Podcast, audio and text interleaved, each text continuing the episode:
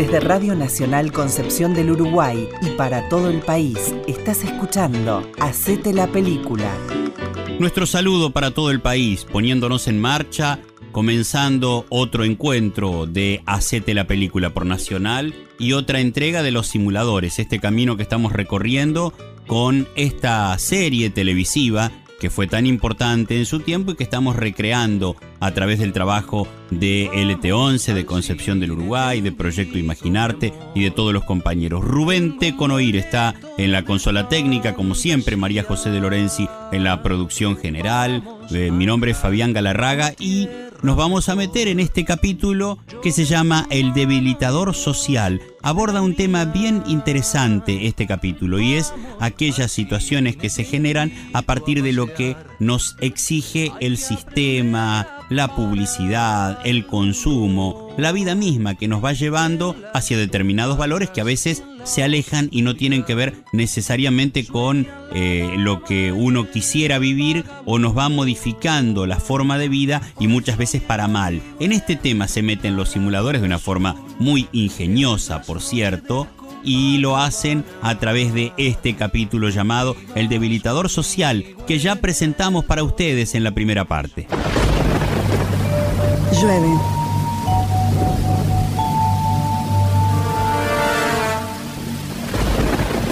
Instituto Román Rosell. Averigüé más sobre Marcos de Aguirre, el escritor de El mentiroso de la montaña. Se mató con una depresión galopante. Tenía hipotecada la casa y una estancia en Lobos. Y el banco le confiscó el poco dinero de la cuenta. Dejó a su mujer y a su hijo endeudados hasta la médula. Dos hombres sentados en uno de los pasillos. A los tres años no le debían nada a nadie. La mujer recuperó mágicamente la casa. Hay quien dice que el pibe embaucó a cada uno de los acreedores para liberar a la familia de las deudas. Este es el hijo de Marco de Aguirre, Francisco. Ese año se fue a vivir a Europa, estudió literatura en Londres e historia en París. Era brillante, pero bueno, abandonó las dos carreras. Se casó con una francesa y se vino a vivir acá después de la muerte de la madre en 82. Parece que el muchacho está signado por la tragedia porque al año la piba se le muere en un accidente ferroviario, parece que la barrera no funcionaba. A partir de ese instante no se sabe nada más de él. Francisco de Aguirre desapareció del mapa. ¿El detective habla? A mí se me ocurre que es en ese instante cuando él usurpa la personalidad del personaje que inventó el papá, Mario Santos, el mentiroso de la montaña, que por medio de un simulacro logra espantar a una compañía petrolera. Le muestra un video. Es una linda historia, no me diga. El tipo se le mata el padre ahorcado por los bancos. Se le muere la piba por culpa de una empresa ferroviaria que tenía el equipamiento en mal estado. El tipo odia la modernidad, odia el capitalismo salvaje, odia las empresas. A mí esta gente me gusta cada vez más, Milazo. Perdón, ¿se pronuncia Milazo o Milazzo, como la pizza? Milazzo lo escucha molesto y le arroja el video. Se acerca un hombre que lleva una silla de ruedas con un hombre. Este está cabizbajo Máximo Cosetti, señores. Todo y suyo. tapado con una manta. Se los dejo. Así lo miran un rato. Lo observan con atención. ¿Cómo le va? ¿Me escucha? El hombre en silla de ruedas está como dormido. El detective enciende un cigarrillo. Señor Cosetti, buenas noches. Mi compañero y yo somos detectives de la Policía Federal y estamos investigando una serie de asesinatos. Tengo entendido que no habla desde hace un tiempito, pero bueno, espero que con nosotros haga una excepción porque usted mismo podría estar involucrado. El hombre abre los ojos y mira Por lo que sabemos de usted, durante la década del 90 se enriqueció con una mesa de dinero. Se dedicaba a la usura, vivía de intereses, ejecutaba las propiedades de quienes no podían pagarle, andaba en una 4x4, viajaba permanentemente a Miami. En fin, una vida un poco lujuriosa. Ahora bien, de un día para el otro, dona todo su dinero a un hospital infantil, devuelve las propiedades a quienes se las había expropiado, funde a sus socios de la financiera, pierde el habla. En otras palabras, señor Cosetti, se vuelve loco. Así que es lógico que esté hospedado en este precioso edificio. Resulta que allá en la ciudad están ocurriendo una serie de asesinatos. Abre una Una carpeta mujer degollada en la paternal, con fotos de diarios. Dos hombres descuartizados en Floresta y todas las pistas apuntan hacia este sujeto. Acá mi fiel compañero realizó un identikit donde se lo puede observar mucho mejor. Le muestra una foto de Ravena, uno de los simuladores. Ahora bien, lo gracioso de todo esto, que es la razón por la cual yo creo que usted va a hablar, es que este sujeto se está haciendo pasar por usted. En dos hoteles en los que estuvo hospedado se registró como Máximo Cosetti. El hombre se levanta y lo ataca. Lo quiere ahorcar al detective. Llega un enfermero, otro lo toman de la espalda. Los demás internos festejan. Uno de los enfermeros lo inyecta en la espalda. No lo pueden detener. Cosetti quiere ahorcar a uno de los enfermeros. El acompañante del detective lo golpea. Los internos siguen festejando y aplaudiendo.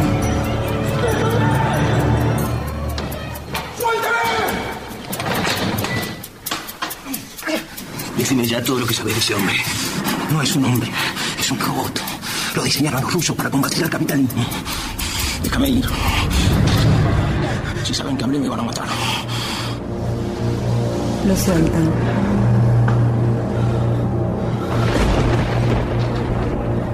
Los enfermeros quedan observando.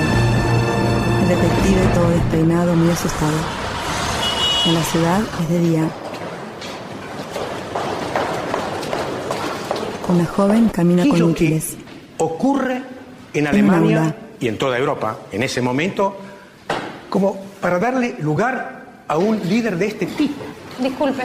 La joven ingresa. siga entregando una monografía como en el cuatrimestre pasado, se la disculpa. Gracias.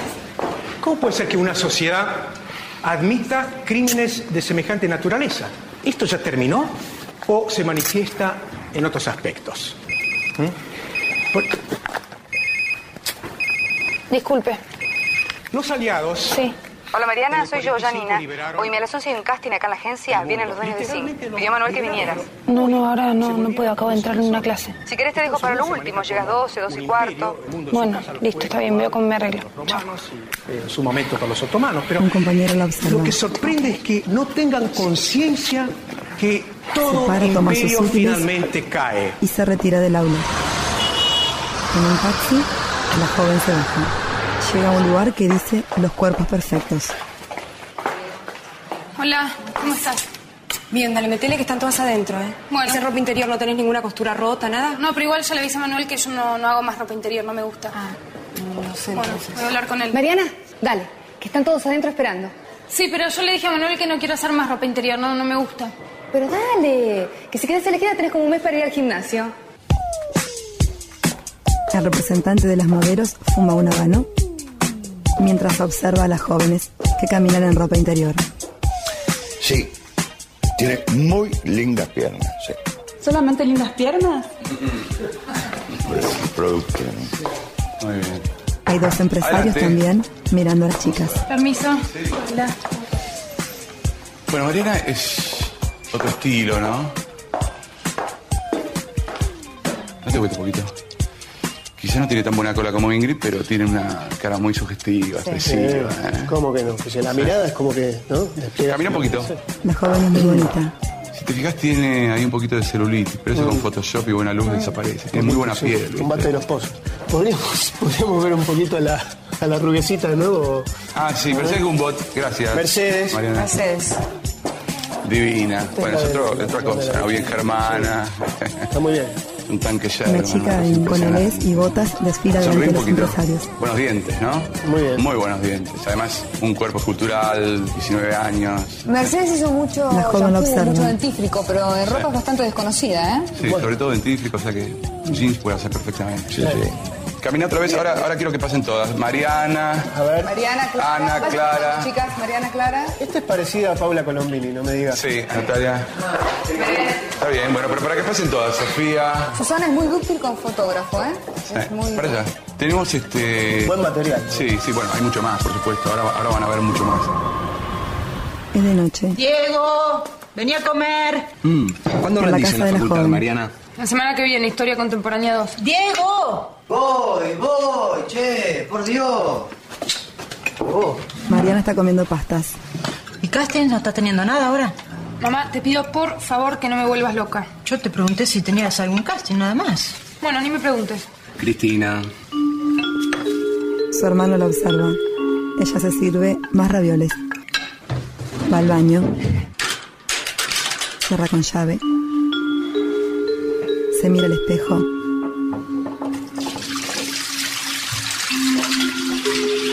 Abre la canilla. Se acerca al inodoro. Se arrodilla. Se coloca los dedos en la garganta y vomita. Su hermano desde afuera escucha y presta atención. Le golpea. ¿Sí? ¿Estás bien? ¿Sí? ¿Qué pasa? No, nada. Sigue escuchando a su hermano y observa con atención los ruidos que escucha. Mariana limpia todo. Se vuelve a mirar al espejo.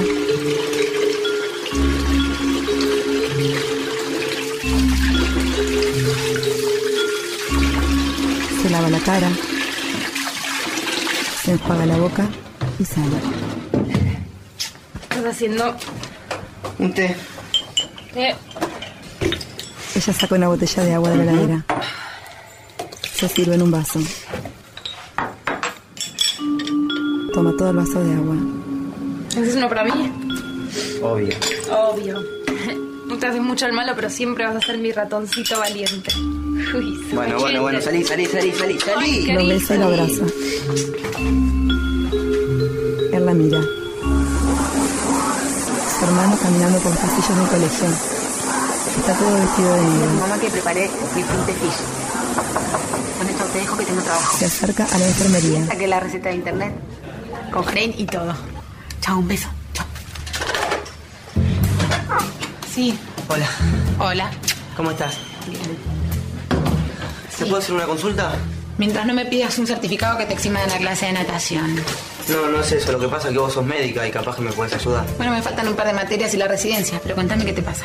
¿Qué hay que hacer con una persona que tiene bulimia, anorexia? No, no esa, esa mi hermana. Pedir ayuda urgente. Mira, déjame tu teléfono. Y yo voy a averiguar con las instituciones que se dedican a este tema y después te paso los números. Lo que sí te puedo decir es que va a necesitar ayuda de un psicólogo. Claro, pero ¿sabes qué pasa? Es que yo pienso que tiene eso. En realidad no sé qué es lo que tiene. Ella va a un psicólogo igual, pero no creo que se lo haya contado, ¿entendés? Mira, yo no te puedo decir exactamente qué hacer porque no lo sé. Pero ayuda externa va a necesitar seguro, ¿sabes? Bueno, te agradezco igual. Ah, escúchame. Paralelamente me gustaría que vieras un grupo de personas que conozco. Por ahí te pueden ayudar. Resuelven problemas de cualquier tipo. Un bar, ¿Cómo le va, Aventura? Encuéntreme en el Café Tortoni mañana a las 18 horas. Por favor, sea puntual. Y vaya solo. el hermano de Mariana observa y se sienta. ¿Sí? Eh, un speed con vodka. ¿Qué tal? Santos ya está sentado. ¿Mario Santos? Por el momento. Le da la mano. Buenas tardes. Un submarino, por favor. Eh, disculpe, ¿puede ser uno para mí también? Bueno, te comento, yo estoy al tanto de tu problema. Sin duda tu hermana tiene que seguir yendo al psicólogo, pero nosotros podríamos ir haciendo un trabajo paralelo. ¿Y qué es lo que hacen ustedes? Bueno, nuestra actividad se puede definir de muchas maneras. Una sería la siguiente. Hacemos simulacros sofisticados para solucionar problemas graves, pero descalificados, no contemplados por ningún aparato u organismo, ni la política, ni la policía, ni la ley, en fin. En un mundo ideal no tendríamos demasiado trabajo, pero como están dadas las cosas nos damos abasto. Y decime una cosa. ¿Estos simulacros son pagos? Así, claro, por supuesto. Y te aseguro que no son ninguna ganga. Pero por lo que pude averiguar, tu familia no está en una situación económica ideal. Déjame analizar el caso. Decime una cosa, ¿por qué te vestís así? ¿Así como? Con prendas ostensiblemente desagradables a la vista. No sé, porque me gusta, ¿no? El chico sonríe. ¿Qué pasa? ¿Es un acto de rebeldía? Puede ser. ¿Y contra qué te rebelas? ¿Contra el sistema? ¿Contra la matriz? Contra el sistema, digamos. Decime una cosa, ¿vos sabés quiénes son los dueños de las fábricas que hacen esas remeras? Viven en barrios privados, te lo aseguro. ¿Te pusiste a pensar cuánto factura el negocio de la rebeldía? Pensalo, es ridículo. Tanta gente combatiendo el sistema y el sistema cada vez más enriquecido. Hoy por hoy, si te querés rebelar, tenés que usar saco y corbata. Le señala unos hombres que están jugando al ajedrez. Mariana Ventura tiene 21 años. Los simuladores reunidos. Durante el último año del secundario cursó materias del ciclo básico para el profesorado de historia. Un año después entró en la Universidad de Buenos Aires. A los 12 años era una chica gordita y en los primeros años de su pubertad empezó el cuidado obsesivo de su cuerpo. Entre el invierno y la primavera de 1995 se sometió a una dieta feroz, adelgazó 12 kilos. El verano de ese mismo año la nombraron segunda princesa en un concurso de belleza en el Parador Imarangatú de Punta del Este. Para sostener esa figura fue que empezaron los desórdenes alimenticios. Primero la anorexia, después la bulimia y actualmente una mezcla de ambas. Pasa horas sin comer y trata de no encontrarse con nadie a la hora del almuerzo o de la cena para no alimentarse. Bueno, yo me voy. No, quédate a comer con nosotras. Muestra Después terminamos de decidir qué hacemos con el ensayo. Hay que entregarlo el junta con sus 17. compañeras. Sí, no, pero igual hay tiempo para eso. Está todo bien. Igual hablamos por teléfono, dale. Bueno, bueno, que coman rico.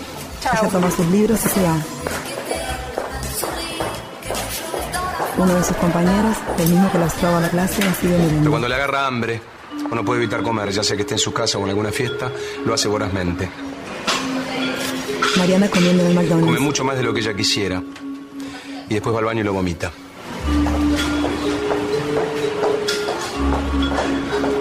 En el baño de McDonald's. Estuve investigando sobre el tema y la verdad que las cifras son alarmantes. Una de cada diez personas padece esta enfermedad. El 80% son mujeres. Y las cifras van en aumento. Tanto la bulimia como la anorexia pueden conducir a la muerte. Pero lo más grave de estas enfermedades es que quien las padece no se siente víctima, sino que se sienten culpables de engañar a los demás y de estar delgados por una vía ilícita. Es esta misma culpa la que los lleva a seguir castigándose. Si pudieran comprender que merecen tener una vida mejor y disfrutar de la comida normalmente, e incluso así obtendrían una figura más agradable y un organismo más sano, la mitad del problema estaría resuelto. Y si entendieran que la culpa de su comportamiento no es de ellos, sino de la sociedad exitista que los rodea y los presiona, resolverían la otra mitad. Mariana alterna sus clases de historia en la Universidad de Buenos Aires con su incipiente carrera de modelo en la agencia de Manuel Garriga. Pablo, ¿puedo bajar las luces, por favor? Lampone baja las luces y Medina saca una pantalla para mostrar diapositivas. ¿Así está bien, Gabriel? No seas irónico, llamarnos por los apellidos es no aceptar lo mucho que nos queremos. Tenemos nombres. Por favor, Medina, ¿podemos seguir? Que esta discusión me está empezando a dar pudor a mí también. Santos sirviéndose un vino. Manuel Garriga, 47 años, dueño de la agencia G Models. Su pequeña empresa creció y se consolidó durante la década del 90. La nueva década infame. Fueron los años en los que el mal gusto invadió la nación. Los shopping centers, los teléfonos celulares, las 4x4, los megagimnasios, las camas solares, las cirugías plásticas. La ilusión de felicidad depositada en lo más efímero que tiene el hombre, su cuerpo. Mujeres monstruosas caminando por la vía pública. Grandes carteles de publicidad agrediendo el diseño urbano de nuestra ciudad. Hombres cuya única preocupación pasa por si sus nalgas están erguidas o no. Dios mío. Confieso que a veces he temido el advenimiento de un nuevo diluvio. Y perdimos el cine Grand Splendid. Los demás simuladores lo miran extrañados. Una verdadera tragedia. Medina continúa. Vanidoso y egocéntrico, Garriga padece lo que él genera. Está permanentemente bronceado, va tres veces por semana a cama solar. Es evidente que este hombre le tiene terror al paso del tiempo. Recluta modelos en Capital Federal y en el interior del país, siempre a través de concursos de belleza que él mismo organiza. Sus últimas adquisiciones son dos chicas sanjuaninas de entre 13 y 14 años. Esto lo digo independientemente de quién gane el concurso. Creo que Luciana es la más bonita, la más guapa. Por supuesto que las condiciones de vida inicialmente son deplorables. Viven hasta ocho chicas en un departamento de dos ambientes y los contratos que firman son leoninos, siempre redactados por su abogado Alberto Cavirón.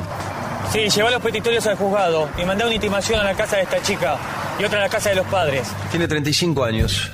Garriga es su principal cliente. Está interesado en hacer un máster de leyes en la Universidad de Harvard. Oíme, te pido que llames a la embajada de Estados Unidos para ver si recibieron mi aplicación. Mandó su aplicación a través de la embajada y está esperando una respuesta. A más de una, cuando firma contrato con él, le recomiendan que se hagan cirugías estéticas, labios, nariz, pómulo, que se agranden el busto, lipoaspiración de abdomen y piernas. A más de una la ha persuadido para que se saque una costilla y se elimine los huesos de los tobillos. Como las cirugías son muy costosas, él las financia y después se las descuenta del primer trabajo de publicidad o pasarela. Lampone, el pedido es sencillo. Conseguimos una Magnum 357 con balas de verdad. Era una broma. Un salón que oficie de juzgado internacional, elegante, antiguo. El primo de Scotty tiene un salón de fiestas. Bien ambientado, revestimos el piso y las paredes y va a funcionar. Bien. Banderas de todos los países, una toga, un martillo de madera. Y comunicame lo antes posible con Satanás. Seguramente vamos a necesitar de su ayuda. Tal vez pueda persuadir a sus amigos del Club del Asado para que colaboren con nosotros. Bien. Lo que no entiendo es que tiene de malo preocuparse por mantener las nalgas erguidas. Federico Delia, Alejandro Fiore, Diego Peretti, Martín Sifil, en Los Simuladores.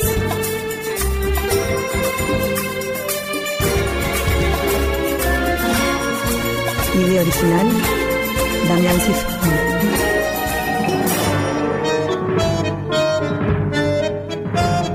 Cuatro simuladores caminan hacia la pantalla, todos vestidos con pilotos claros. Saltan a la vez.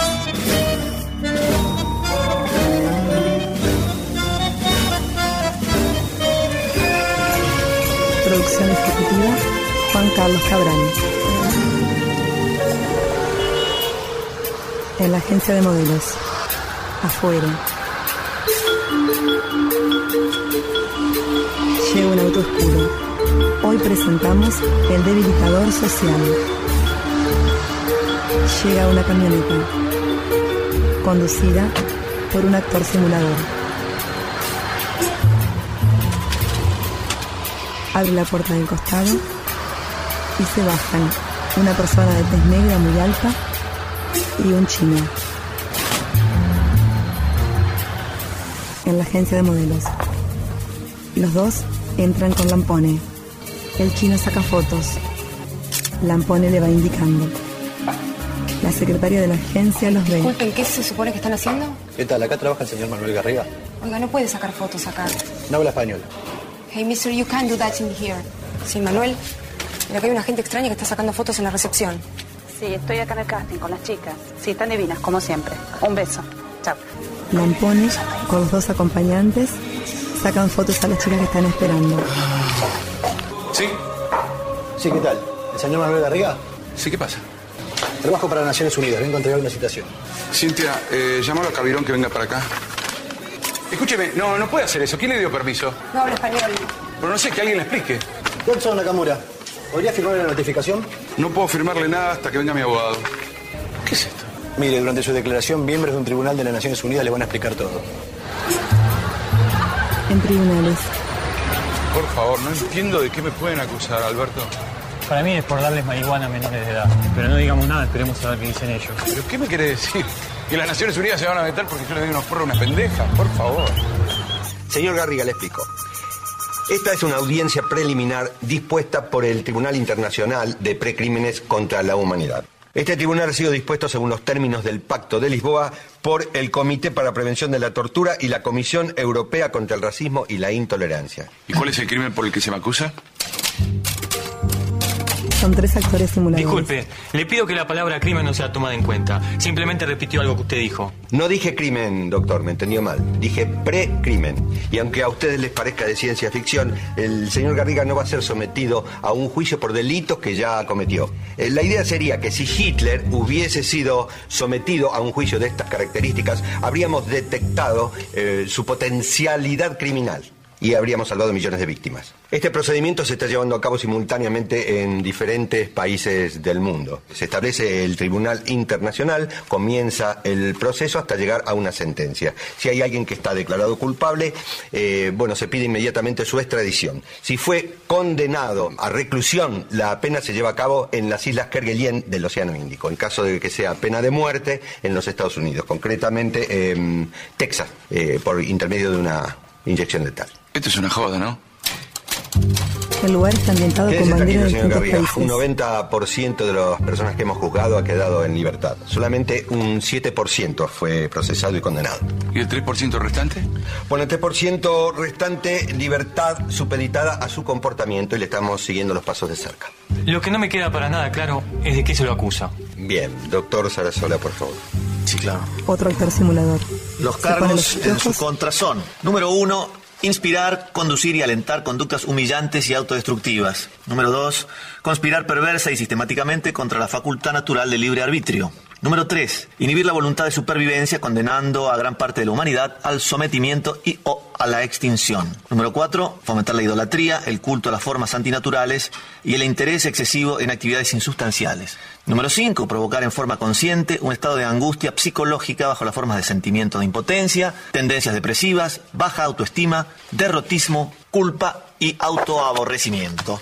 Si bien nuestra actividad ha sido avalada por el 97% de los votos y es apoyada por la mayoría de los gobiernos del mundo, toda esta serie de juicios debe permanecer en el más estricto de los secretos. Darlo a publicidad, señor Garriga, le recuerdo que será tomado como un agravante por este tribunal. Ah, una cosita más, señor Garriga. Eh, no lo conozco, pero le sugiero que busque apoyo en un buen abogado eh, especializado en derechos humanos a nivel internacional, porque de otra forma el fiscal se lo va a comer crudo.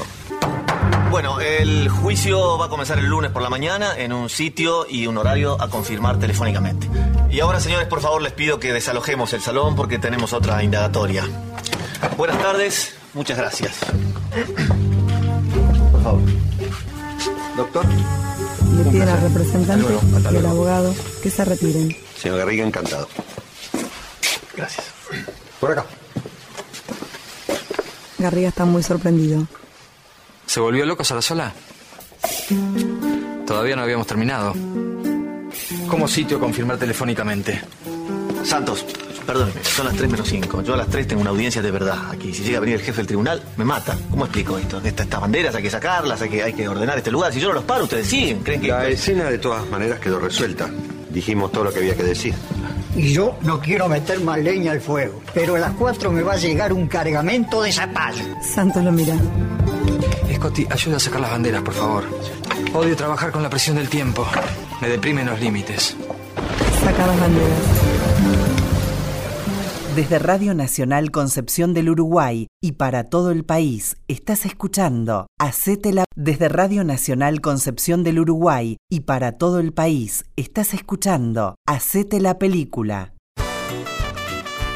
Está compleja la situación, ¿eh? es difícil vivir un momento de esa naturaleza. Seguramente lo sabrán muy bien quienes alguna vez hayan tenido que afrontar un episodio tan traumático como puede ser estar en situación de rehén o participar de un robo. Eh, en este tiempo, o cada año se recuerda, a principios del año justamente, uno de los robos más importantes que tuvo la República Argentina, que fue el robo del siglo. ¿Se acuerdan el banco de Acasuso en el año 2006? Siempre muy recordado por el, el modo en que se llevó adelante ese hecho.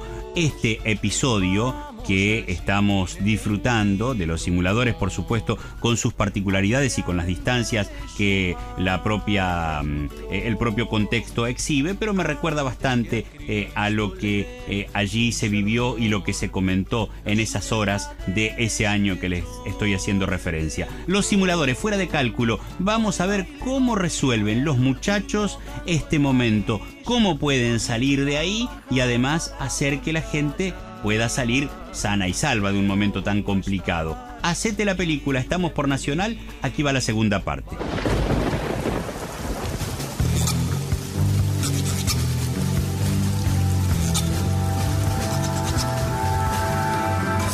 Sí. En el banco. La comida que ordenaron está en la puerta. Falta no había, espero que no haya inconveniente con eso. No, no creo que haya problema. Estamos haciendo investigaciones por la gente del pabellón 4. Félix Mandíbula López y el negro Echeverría. Pero mire, hay algo que no me cierra, lo del ómnibus con chicos. No termino de entenderlo. ¿eh? ¿Cómo voy a exponer a chicos a un enfrentamiento armado? Usted sabe que eso yo no lo puedo hacer. Si no mandan el micro escolar con los chicos, vamos a matar rehenes. Hasta ahora están todos vivos, ¿verdad? Hasta ahora sí. Vamos a terminar esto tranquilo, ¿sí? ¿Eh? Bien pacífico. Ya perdieron un hombre. Nadie quiere más derramamientos de sangre. Entonces manden el micro escolar.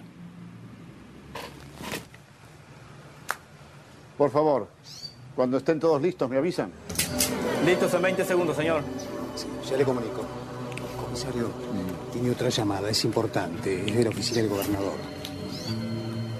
Nerón le pasa el teléfono. Comisario Bruno Salamanca al habla. ¿Cómo le va, comisario? Habla Edgardo Nivas Moreno, asistente del Medina. gobernador de la provincia de Buenos Aires. Encantado. Igualmente, dígame, Nievas. El gobernador está perfectamente al tanto de todo lo que está sucediendo. Lo está siguiendo por televisión. Queremos informarle que en pocos minutos más arribará al lugar un grupo comando. Es gente especializada que pertenece a la CIA y a la Interpol. Y está en la Argentina en la lucha antiterrorista.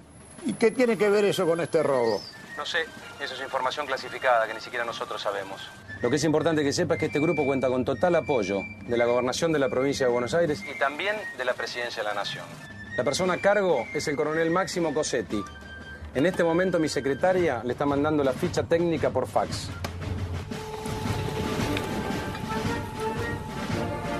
Le envían un fax con la foto de Ravena como el coronel Máximo Cosetti. Lo que yo se lo doy. Llegó el fax. Nerón la recibe y se la muestra al comisario.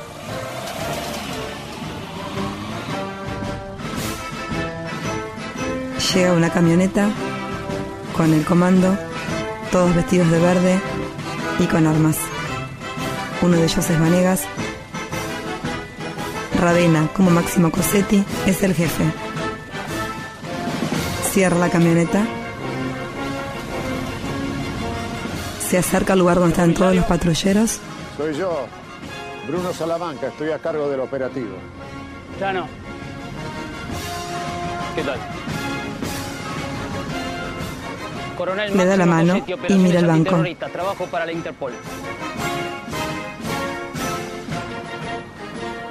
Póngame al tanto de esta situación, camarada.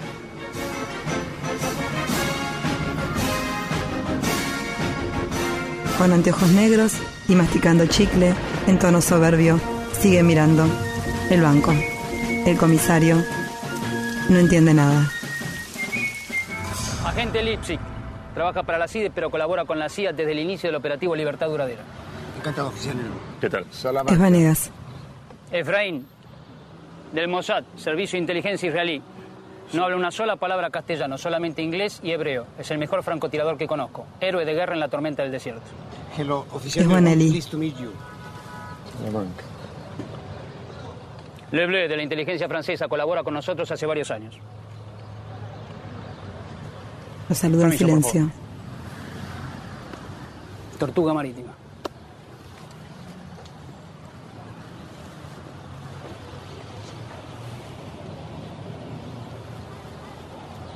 Les comento cómo es la situación. le indica al francotirador que corte. tras este robo hace varios meses. Sabíamos la época en que iba a ocurrir, pero no sabíamos el banco. Esta gente está juntando fondos para refinanciar nuevos atentados. Operan con una célula de triple frontera, pero responden abiertamente a la red Al Qaeda. Está confundido, coronel. Son tres convictos que se refugiaron de la cárcel de Devoto hace tres días. Así es, coronel. Ese dato nos llegó hace un rato. Son ladrones de automóviles. Error. No se fugaron. La corrupción interna los dejó salir para los llamados robos express. Un comisario los deja salir para que realicen robos. En este caso, el comisario fue utilizado como Nachtuf para el terrorismo islámico o Pazzo para la mafia italiana. Eso quiere decir imbécil, que no tiene la inteligencia suficiente como para darse cuenta que esta gente está planeando un atentado en un robo. No saben lo poco que nos interesa la corrupción interna. El objetivo nuestro es atrapar a esta gente, viva o muerta. Y le puedo asegurar una cosa, Salamanca. El control lo tenemos nosotros. Las cámaras de televisión me las sacan de acá, ¿eh? No pueden registrar nada. Es posible que los delincuentes hayan sintonizado algún canal en vivo y que conozcan el panorama exterior nos juega en contra. Vamos, vamos. Saquen a todos, vamos. Saquen a todos, ya. Periodistas, afuera, vamos. Nadie dispara, excepto que el coronel Cosetti de la orden por Handy. Quiero que los oficiales regionales se pongan detrás de la cinta de seguridad. Y repito, quien abra fuego sin autorización será juzgado por una corte marcial extranjera bajo el cargo de obstrucción a un operativo antiterrorista. ¿Correcto? Señores, detrás de la base, contención, todo el mundo, oficiales. Por favor, detrás de la base, contención. Todo el mundo. Los periodistas y los guardias se alejan. Por favor, acá, acá. Retiran los vehículos enfrente. Quiero liberar a la zona de tiro. Vamos, vamos, vamos. Los oficiales se suben a sus autos y los sacan del lugar. Liberan el área.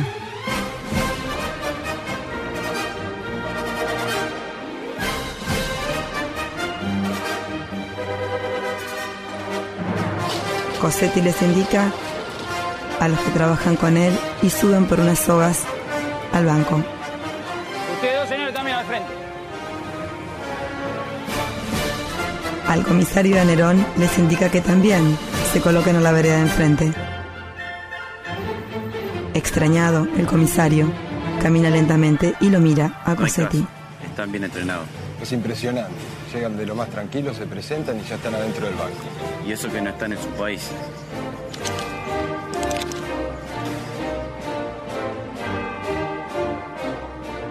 Ya viene una ambulancia nuestra, tenemos autorización del gobierno para llevarnos al cadáver.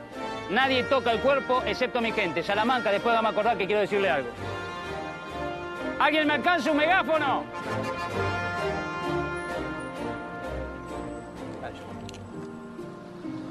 ¿Tenemos la posición exacta dentro del banco? No exactamente, los vidrios son todos negros. Habla el coronel Máximo Cosetti. El banco está absolutamente rodeado. Queremos hablar con alguno de ustedes. No queremos utilizar la fuerza. Lo único que queremos es dialogar. Sí, le paso. Nerón Es el líder de la banda, Cosetti. le pasa el teléfono a Cosetti. Cortado, por favor. Coronel Máximo Cosetti, ¿con quién tengo el gusto? Eso no importa. ¿Qué pasó con lo nuestro? No va a poder ser. ¿Qué cosa no va a poder ser? Nada. Ni la liberación de convictos, ni el autobús escolar, nada. ¿Me está cargando? Voy a ejecutar un rehén.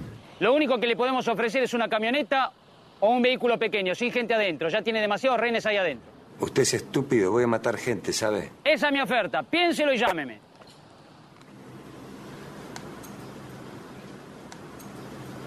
En el banco, Santos con uno de los delincuentes, el que hablaba.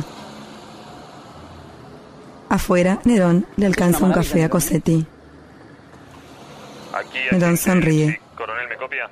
Te copio, El comisario molesto. Estamos en la azotea del banco. Puedo verlos a través de una claraboya. Blanco fácil. Negativo, coronel. Efraín dice que desde aquí no conviene. Tienen a dos rehenes atados a una columna. ¿Masculino o femenino? Masculinos. Uno de los delincuentes está herido en una pierna y tiene un torniquete. ¿Qué están haciendo? Están comiendo, coronel. Un rehén se está quejando. El del torniquete se acerca y le pega un culatazo, coronel. Parece violento.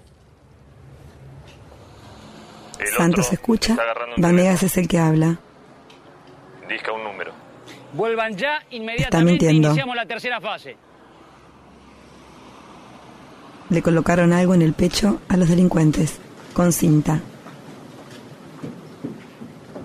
Vanegas y Bonelli suben las escaleras ligeramente. Con Cosetti, por favor.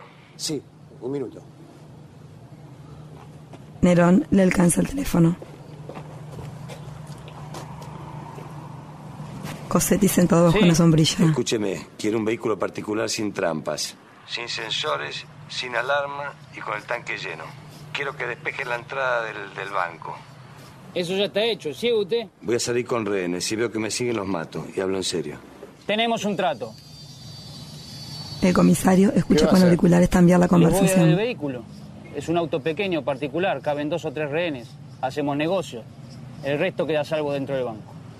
¿Y con los delincuentes? Cosetti lo mira. No dice nada. ¿Te encargas del auto, Nerón? Se pone de pie. Sí, coronel. Leble, Lipsic, vengan ya para acá y traigan el armamento.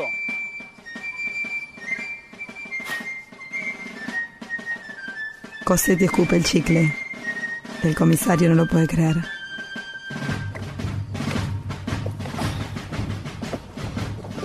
En la terraza. coronel Cosetti de Interpol. Encantado. El coronel Cosetti quiere la azotea para su gente. Solo ellos tienen luz verde para disparar. Son expertos, combatieron en, en la tormenta del desierto. Espero que no le moleste. Yo podría ayudarlos. Gracias, Vargas. Escuché que usted es un buen tirador. Si no me equivoco, fue quien despachó al primero de los maleantes. Igualmente vamos a prescindir de sus servicios van a salir con rehenes, no podemos exponernos y tengo gente altamente especializada para este operativo. Vanegas y Bonelli hace como que cargan las armas. Tenemos el vehículo. Recibido Villegas, espera instrucciones del coronel. Coronel, llegó el auto. Muy bien. Cuando dé la orden lo estacionan en la puerta del banco. Vargas se retira. Comisario, quiero que despejen toda la zona, que no haya ningún civil ni ningún oficial interpuesto en la línea de fuego. ¡Ya! Gracias. Atención dentro del banco. Tenemos el vehículo que nos pidieron y la zona está despejada. Estamos preparados para su salida. No podemos permitir esto, Salamanca. No tenemos opción, Vargas. Están autorizados por el gobernador. Si, si los agarran con vida me van a denunciar. Usted porque los delincuentes no le vieron la cara. Mira, alejate un poco y encontrá un hueco para disparar. A lo sumo te suspenden, Vargas, ¿entendiste? Y yo de esto no te dije nada, ¿ok?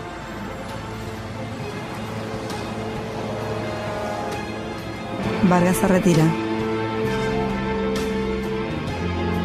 Pausa.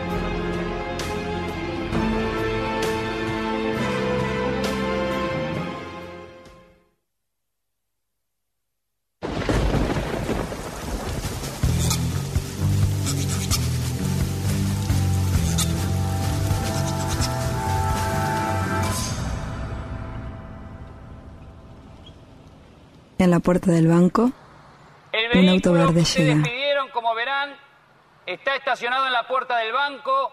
Las llaves están puestas en la puerta. El tanque está lleno. La zona despejada sin truco, señores. ¿Hiciste lo que te pedí, Villegas? Afirmativo, coronel. ¿Me copias, Lipsit? Afirmativo. ¿Están preparados? ¿Ready? Lo tenemos, coronel. Cuando yo diga fuego, señores.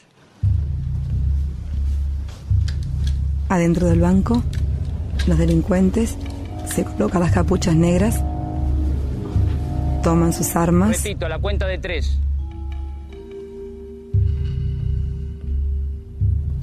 apuntan a Lampone y a Santos. Vargas, el francotirador, también está subiendo.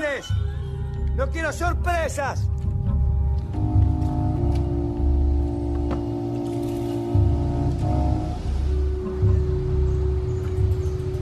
Sale uno de los delincuentes apuntando a Lampone, el otro a Santos. Vargas, desde la terraza, apunta. ¿Lo tienen? Afirmativo.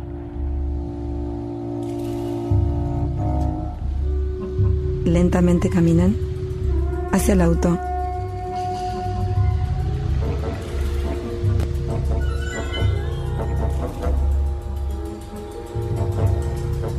Tres, ¿Qué pasó? dos. Dijimos sin truco. Fuego. Alto. Bonelli y Vanegas les disparan. Nadie se acerca, por favor. ¿Escucharon? Todos en sus lugares. Nadie se acerca en sus lugares. Leblé.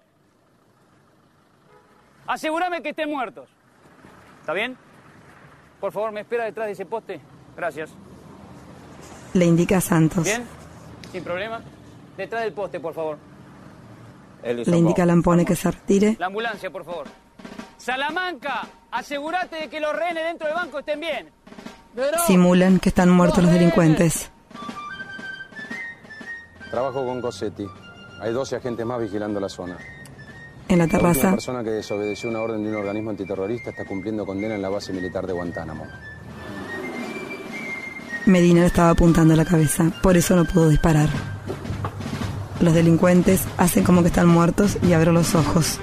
Santos le hace seña que los cierre. Llega una ambulancia Recoge los cadáveres. con un actor favor. simulador. Hola, gobernador. Coronel Máximo Cosetti, el episodio está terminado. Después paso por allá y le comento todo. Sí. Quiero decirle, además, que recibimos la colaboración del comisario y sus efectivos de una manera eficaz y muy profesional. Gracias. El comisario la escucha. oficial va a ser que usted se hizo cargo del operativo. ¿eh? Nuestra figura tiene que permanecer oculta. ¿Mm? Un gusto. Igualmente, Se da la mano.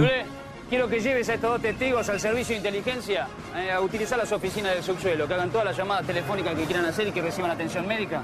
es porque la información que nos pueden brindar puede ser esencial para la investigación. ¿eh? Esperan acá. Se refiere a Santos y Lampone. Colocan a los delincuentes en camillas Cine, van a la morgue directamente, llaman a Sorki y que inicie el peritaje óculo maxilar. Los suben a la ambulancia ¿Fuego tiene? Sí, como.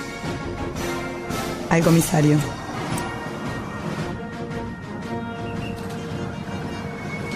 Gracias.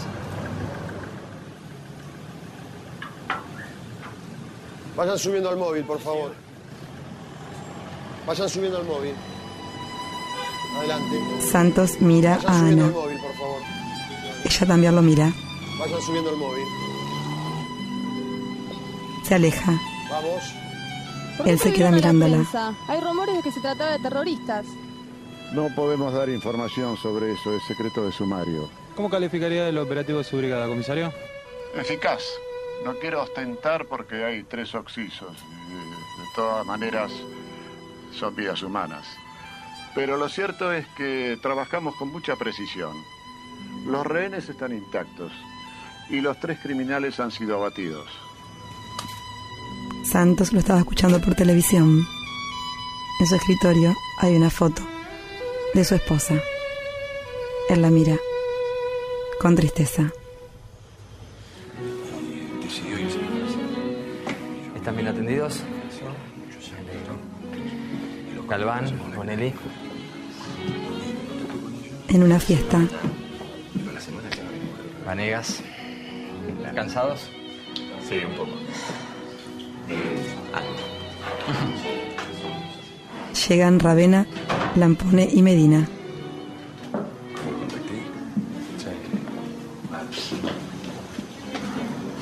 Feliz cumpleaños Santos, te trajimos un regalo. No se hubiera molestado. No sabemos mucho del tema, pero tratamos de ser lo más profesionales posible. Sí, lo dejamos afuera porque no lo podíamos entrar. Santos fuma. Afuera, los cuatro simuladores. Tordillo Sabino. Un caballo. Solenoir.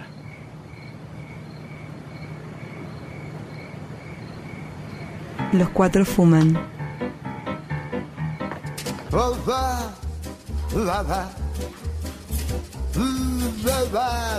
Medina, en la caja de seguridad del banco, en la caja 93, saca los negativos y se los guarda. Coloca otros. Cierra la caja número 93. Sí, es casera. ¿Con salsa de frambuesa o mermelada de En frambuesa? el bar, No, con salsa de frambuesa. No, mejor no me traiga nada. la moza no responde y se retira. Llega Medina. Buenas tardes. Buenas tardes. Acá están sus negativos. Muchísimas gracias. No podía desprenderme de esa sala. La abrió mi padre hace más de 50 años y por cómo están las cosas, tampoco podía pagar la, la extorsión de ese cretino. Y dejar a su amante tampoco. Eso menos. Bueno, aquí tienen el pago por el operativo. Y tomen. Son 200 entradas de cine válidas por todo el año. Sé que la calle Lavalle está un poco desprestigiada, pero la sala está muy bien. Tenemos la pantalla más grande de Latinoamérica. Son para repartir entre los cuatro. Muchas gracias. La conozco muy bien. Es mi cine preferido. Van a ser menos cuarto. Ponte hoy que está citado en punto.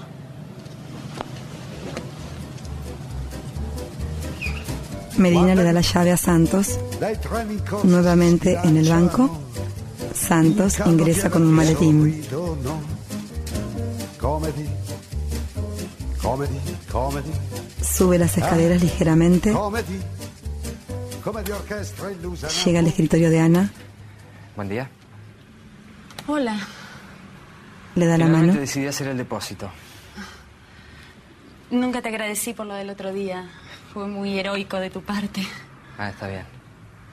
¿Sabes que necesitaría una oficina otra vez para recontar el dinero? Sí, sí, cómo no. Adelante.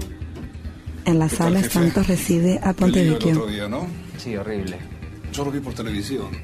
Dijeron que habían sido terroristas. Sí, eso es lo que se dice, pero la verdad es que no tengo ni idea. Aquí está la llave 27. Pase todas sus cosas a la 27 y después me devuelve la 93. De ahí en más se maneja como siempre. Pontevecchio cambia sus cosas a la otra caja.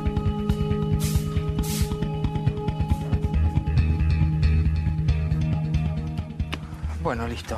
Sí, este, bueno, ahora pasa por la oficina del fondo, que está el señor Cárdenas, él ya está avisado y le va a tomar el depósito. Bien. Pensé, si no lo tomo mal, en invitarlo a comer un día de estos.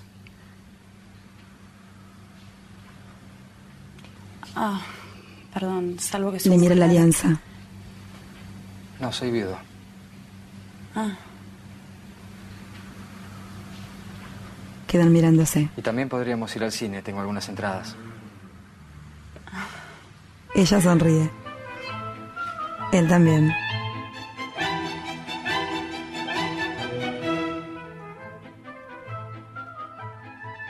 Tiempo de cierre. Bueno, parece no haber imposibles para esta gente.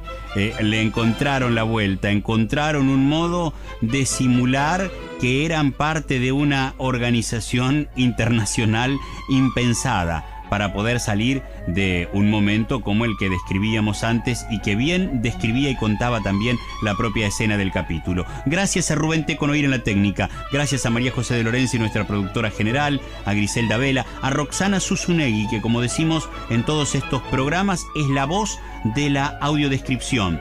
eh, en los simuladores específicamente. Y Fabián Galarraga que ha conversado con ustedes. Hasta la próxima en otra entrega de nuestro Hacete la película. Escuchaste desde Radio Nacional Concepción del Uruguay y para todo el país, Hacete la película.